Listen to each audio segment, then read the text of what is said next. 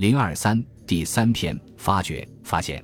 当然，这些远不足以证明以拉要塞并不是戴维城邦的前哨，而是一个已经知晓圣经的地方，并且这圣经肯定写于公元前八世纪之前。对于泥罐碎片上的文字，海法大学历史学家吉尔森加利尔提出了一种读法：判定寡妇和孤儿，把穷人交给国王，保护穷人和强者。听起来就像是在重复出埃及记。以赛亚书和诗篇中那些行文怪诞的道德说教，对于阿萨这类独特的希伯来词，在加利尔看来也不是什么难事儿。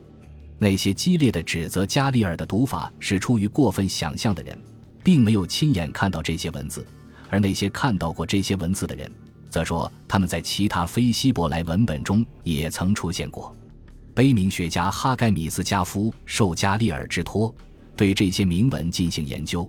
尽管他弄清了其中的一个词确实就是希伯来文的判定，但对其他词的辨认却毫无进展。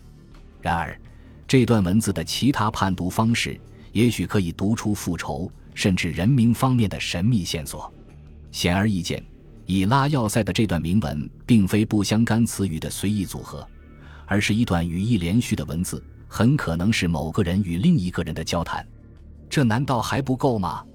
这在某种程度上已经足以说明，色拉因就像后来的阿拉德一样，是一个战略性前哨，是一个可以通信的地方，是一个拥挤而杂乱的居住区。士兵、他们的妻子和孩子、文士、农夫和商人，这在铁器时代算得上是一个标准的小城市。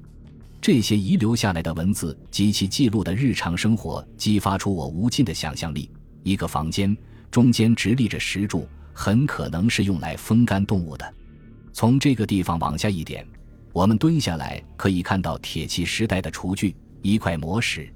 在一个发掘点发现了一个非常美丽的烤盘，旁边是各种崭新的红色家用罐器、大水罐和双耳细颈陶罐。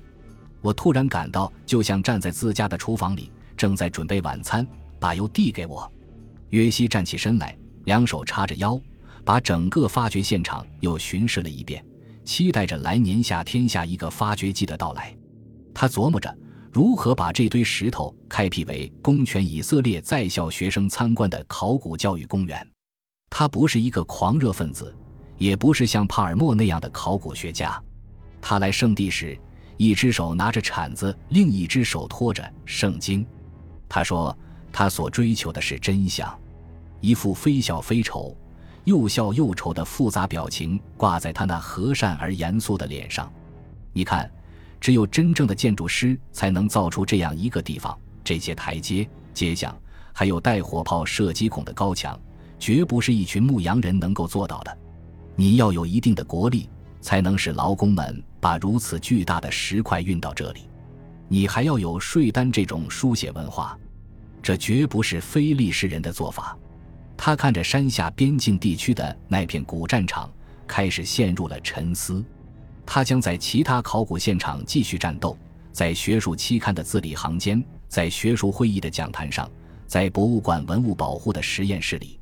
在这场战斗中，难免有争吵、交流和抨击，甚至有侮辱和谩骂。当时，加芬克尔已经被指责为。仅靠将以拉要塞描述为属于戴维时代而复活的考古球反派的帮凶，庞佛只要反驳了他，就能使一个想象中的人物变成真实的。但是，通过每年发掘季的不断发掘，有关以拉要塞是第一圣殿时期以色列军事前哨的证据越来越具有说服力。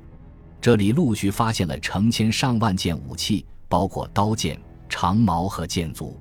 然而，要塞中却没有发现任何农耕用具，对此，加芬克尔坚定地认为，这个要塞是靠对山下农民和牧民征收赋税和贡金维持生存的。以拉要塞拥有领主地位的又一旁证。他驳斥说，确定第一圣殿的年代，并不意味着就要相信圣经中虚构的戴维和所罗门王室。你看，我并不是说。建造这个要塞的以色列城邦是一个帝国，甚或是一个强大的王国。相反，建造这个要塞的耶路撒冷只是一个小城邦，就像摩押和其他邻邦一样，但却是一个真正的城邦。他们拥有自己的文字，能够动员劳工、征收赋税、建造城墙和城门，从而进行有组织的防御。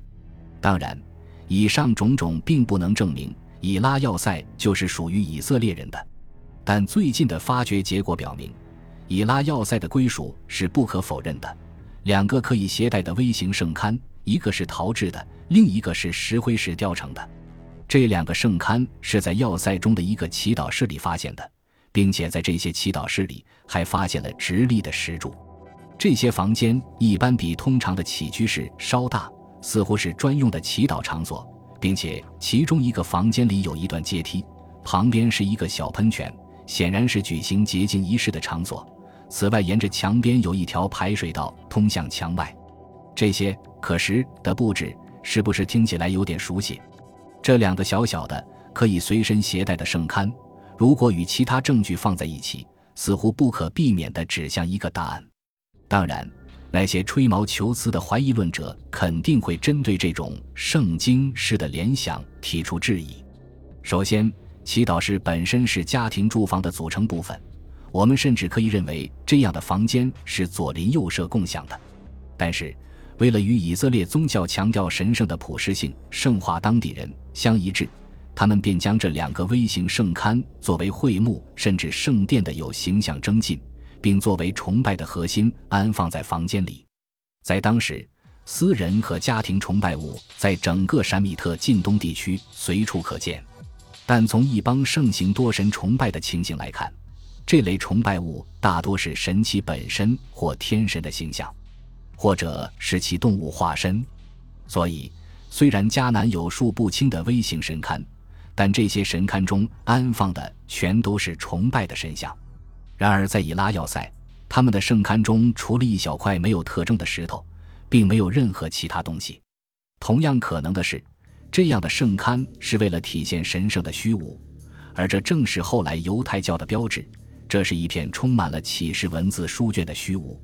陶制微型圣龛那种典型的柱廊结构之精细，令人赞叹。两边各有一根柱子，柱基下是护卫的雄狮，顶端雕的是鸽子。最奇异的是，圣龛前面有可以卷起的窗帘，它们由陶匠手工装饰。提示后面放的是最珍贵之物，这块布帘在形式上严格模仿《列王记》中所说的幔子，它将圣所的入口遮掩起来。这也是两代耶路撒冷圣殿中约柜所采用的著名形制。一旦这块幔子被扯掉，就相当于入侵者亵渎圣殿系列恶行的最后一招。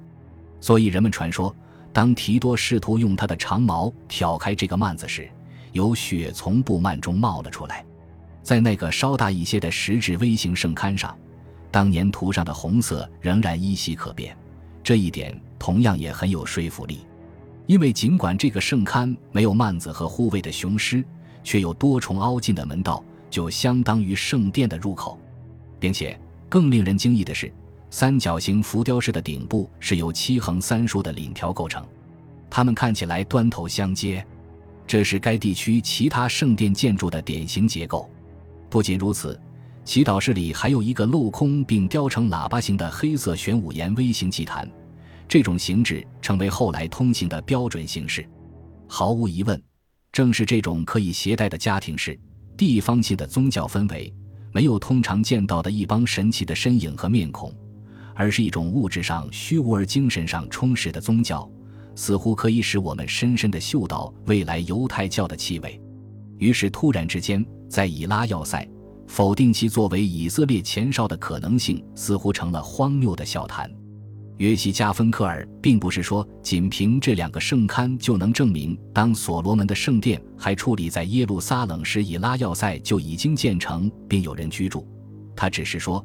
似乎不可能将这两个圣龛看成一种与希伯来圣经中描述的完全不同的宗教文化表现形式。他曾说，拒绝这种可能性是有悖常理的。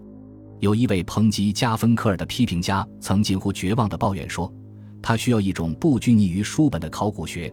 他的意思是抛开圣经，奉行一种将所有经文从大脑中彻底清除的考古学。而对那些维多利亚时代的人以及威廉·阿尔布莱特、伊格尔·亚丁和卞雅敏·马萨尔的研究成果视而不见，仅仅去观察和研究眼前的东西，就好像圣经的书卷根本没有存在过一样。所以，对我来说，认为对这个国家进行的考古工作与圣经完全无关，就如同圣地地理学家在勘测和发掘时怀里只揣着圣经，而没有其他知识一样。完全是自欺欺人。在这篇故事中，你无法摆脱各种各样的字符及写成或刻成的文字。一天下午，我发现，在新嫩谷的墓穴里出土的那两卷小银片，在一片柔和的灯光下，静静躺在以色列博物馆的一个玻璃柜中。那些雕刻的字符及其强有力的直线笔画，恐怕今天的犹太人根本认不出那是希伯来文。微型书写并非直接起源于圣经，但却肯定融入了圣经那种虔诚的诗意。愿子抚予那些爱他并遵守他的诫命的人。他是我们的中箭者，也是基石。有人这样说，而另一句话写在编号为 KH2 的文物之上，唤起了我心灵深处的某种东西。愿此抚予，巨齿邪恶的人。愿他脸上发出的辉光照亮你的脸，并保佑你平安。这是某种记忆引力的作用使然，是古老的过去与短暂的现在之间的剧烈碰撞。这也正是每一个涉足犹太人的故事的人所要面临的职业风险。本集播放完毕，感谢您的收听，喜欢请订阅加关注，主页有更多精彩内容。